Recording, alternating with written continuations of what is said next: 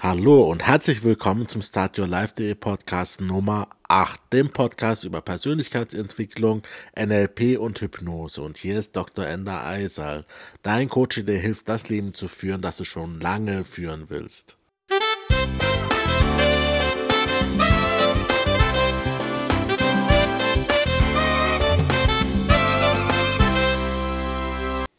Schön, dass du wieder dabei bist. Und ich möchte jetzt hier gerne eine kleine Sequenz von Podcasts anfangen, ähm, wo ich mich ein bisschen damit beschäftige, wie wir im Modell, im NLP, das sehen, wie Menschen ähm, ja, die Realität um sich herum wahrnehmen, verarbeiten äh, und dann am Ende darauf reagieren. Und vielleicht ähm, wird dir am Ende ein bisschen klar, warum du so reagierst, wie du reagierst und warum du vielleicht so reagierst, wie du gar nicht reagieren willst und äh, wie wir äh, daran vielleicht auch was verändern können. So, wir fangen mal an mit den individuellen äh, Realitäten. Ähm, in dem Modell von NLP gehen wir davon aus, dass unsere einzige Wahrnehmung der Umwelt über unsere fünf Sinne passiert. Ja? Also wir sehen visuell, wir hören, das ist das Auditive, wir fühlen, das ist das Kinästhetische, wir riechen, das Olfaktorische und wir schmecken, das ist das Gustalkorische. Und damit haben wir unsere fünf Sinne. Es gibt andere Modelle von Welt, wo Energetisches eine Rolle spielt, wo vielleicht Astrologie eine Rolle spielt, was auch immer. Im NLP bleiben wir bei unseren fünf Sinnen. Und hier spricht man auch vom sogenannten WAKOG-Modell. WAKOG geschrieben V-A-K-O-G. Ähm, da stehen die einzelnen Buchstaben jeweils für einen der Sinne, visuell, auditiv, kinästhetisch, olfaktorisch, gustalkorisch. So, was passiert jetzt eigentlich? Ähm, wir wissen, dass unsere Sinne unvollkommen sind. Hiermit meine ich nicht die Verarbeitungsfehler im Gehirn, wie zum Beispiel Halluzination oder ähnliches. Auf die kommen wir später. Ähm, oder das halt, wenn wir zum Beispiel einen Schlüssel suchen, der die ganze Zeit vor unserer Nase ist, wir den einfach nicht sehen. Wir sehen den schon, aber wir nehmen den nicht bewusst wahr. Das ist ein Prozess, der nachher im Gehirn passiert. Ich bin jetzt erstmal nur bei den Sinneskanälen, also bei den Augen. Also wir wissen, dass unsere Augen zum Beispiel nur einen bestimmten Frequenzbereich der Strahlen sehen können. Wir sehen weder ultraviolettes Licht noch infrarotes Licht. Wir sehen auch keine Röntgenstrahlung oder radioaktive Strahlung. Aus dem gesamten möglichen Spektrum der elektromagnetischen Wellen, wozu auch Licht gehört, sieht unser Auge nur einen ganz kleinen Bruchteil. Und das bedeutet, dass der größte Teil der Realität uns absolut verborgen bleibt. Wir sehen es einfach nicht. Genauso ist es mit unseren Ohren. Wir können mit unseren Ohren nur einen bestimmten Frequenzbereich der Schallwellen hören. Und das verändert sich auch noch mit dem Alter. Ja? Je älter wir werden, desto mehr nimmt unsere Fähigkeit ab, hohe Töne zu hören. Aber auch im tiefen Bereich ist irgendwann Schluss. Ja? Wir hören ganz tiefe Töne und irgendwann hören wir nichts mehr. Wir spüren es vielleicht höchstens noch.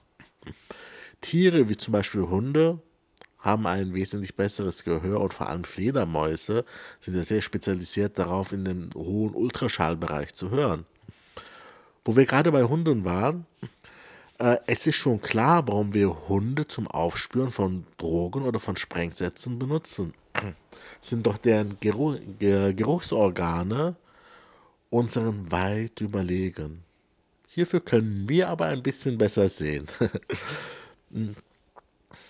Diese Einschränkungen haben wir in allen unseren Sinneskanälen. In jedem Sinneskanal nehmen wir nur einen kleinen Bruchteil der Realität auf. Wir nehmen also nur einen kleinen Bruchteil der Realität auf mit unseren Sinneskanälen, der dann auch in unserem Gehirn ankommt. Und jetzt geht es erst richtig los, der Spaß. Ähm, denn da sind wiederum so viele Informationen, dass unser Bewusstsein damit gar nicht umgehen kann. Unser Gehirn hat also jede Menge Filtermechanismen, die Informationen rausfiltern, die dann gar nicht bei unserem Bewusstsein ankommen. Wenn ich jetzt beispielsweise kurz auf mein Handy schaue und schaue einfach mal nach der Uhrzeit und das Handy dann wieder weglege und äh, mich dann versuche daran zu erinnern, wie das Display genau aussieht, in wie vielen Zeilen und Spalten die Icons, die Programme angeordnet sind. Kann ich alle Icons benennen, die ich auf dem Startbildschirm habe? Ich habe es doch gerade vor einer Sekunde gesehen. Wie genau sieht zum Beispiel der Facebook-Button aus? Wie ist das F im Icon von Facebook genau geschwungen? Kann ich es genau nachmalen? Oder wenn ich kurz auf meine Uhr schaue, um die Uhrzeit abzulesen und mich danach frage, habe ich römische oder arabische Ziffern auf meiner Uhr? Und welche Farbe hat das Ziffernblatt? Oder du hast sicherlich heute schon mal deinen Partner oder deine Partnerin gesehen. Was hat er oder sie denn heute genau an? Welche Frisur, welche Socken? Oder, jetzt wird's peinlich, welche Augenfarbe hat er oder sie? Ich glaube, die Idee ist klar. Wir können uns an Details von Sachen, die wir erst vor wenigen Sekunden gesehen haben, nicht mehr erinnern. Unser Gehirn bewertet nämlich alles sehr schnell, was auf uns einströmt, und wirft Informationen, die ihm als unwichtig erscheinen, weg. Denn unser Gehirn will dem Bewusstsein nur die wichtigen und relevanten Informationen geben, denn unser Bewusstsein ist sehr langsam im Rechnen. Und äh, unser Gehirn will da unser Bewusstsein nicht überfordern, weil sonst sind wir nicht lebensfähig. Wir nennen das im NLP Tilgung. Eine gute Strategie beim Wegwerfen von Informationen ist auch das Kategorisieren. Wenn wir auf der Straße zum Beispiel eine Blechkiste sehen mit vier Reifen, äh, Lenkrad und Türen, macht unser äh, Gehirn daraus direkt Auto. Und auch nur diese Information kommt an meinem Bewusstsein an. Die Details werden weggeschmissen. Dann ist es erstmal nur wichtig, dass dort ein Auto steht. Wenn du das Kennzeichen dieses Autos gesehen haben solltest, wirst du dich wahrscheinlich nicht daran erinnern, falls du nicht aus irgendwelchen Gründen genau darauf geachtet hast. Und auch wenn wir nur ein halbes Auto sehen sollten, weil er vielleicht zum Beispiel zugeparkt ist, ähm, erkennen wir das Auto. Das, was wir nicht sehen, wird vom Gehirn einfach passend zu den Erfahrungen und unseren Glaubenssätzen ergänzt. So, und jetzt stell dir mal vor, hm, eine Spinne krabbelt über deine Hand. So, ich hoffe, du hast jetzt keine Spinnenphobie und bist nicht direkt aufgesprungen. Aber wenn man jetzt ähm, nach so einer Situation, eine Spinne ist jemand wirklich über die Hand äh, gekrabbelt, die Leute beschreiben lässt und vor allem die Frage, wie groß diese Spinne jetzt genau war, werden wir ganz unterschiedliche Informationen erhalten. Einige Menschen werden die Spinne vielleicht als sehr klein beschreiben, andere vielleicht genauso groß, wie wir sie gesehen haben. Und wieder andere werden die äh, Spinne beschreiben, indem sie beide Arme ganz breit ausbreiten und sagen, die Spinne war so groß. Und vielleicht erst nach, nachdem sie ein bisschen drüber nachgedacht haben, äh, werden sie feststellen, dass das doch ein klein bisschen übertrieben ist. Wir geben allem was wir sehen, eine Bedeutung. Und diese Bedeutung kann die Wahrnehmung wiederum verändern oder besser gesagt verzerren. Somit repräsentieren wir innerlich diese Wahrnehmung vielleicht als wesentlich größer, wie zum Beispiel die Spinne. In unserer inneren Realität ist die Spinne riesig, ja, oder sie ist ganz klein und süß, ja, je nachdem, was wir von Spinnen halten, was für eine Bedeutung wir denen geben. Über die Bedeutungsvergabe werden wir aber in einem anderen Artikel nochmal oder in einem anderen Podcast nochmal genauer drüber sprechen. Fazit bisher. Es gibt eine Welt um uns herum, von der wir durch unsere fünf Sinneskanäle nur einen Bruchteil aufnehmen. Und an diesem Bruchteil dieser Realität arbeitet unser Gehirn auch noch herum, indem er Teile davon tilgt, wieder andere kategorisiert und am Ende auch noch Teile dieses Bildes, dieser Wahrnehmung verzerrt.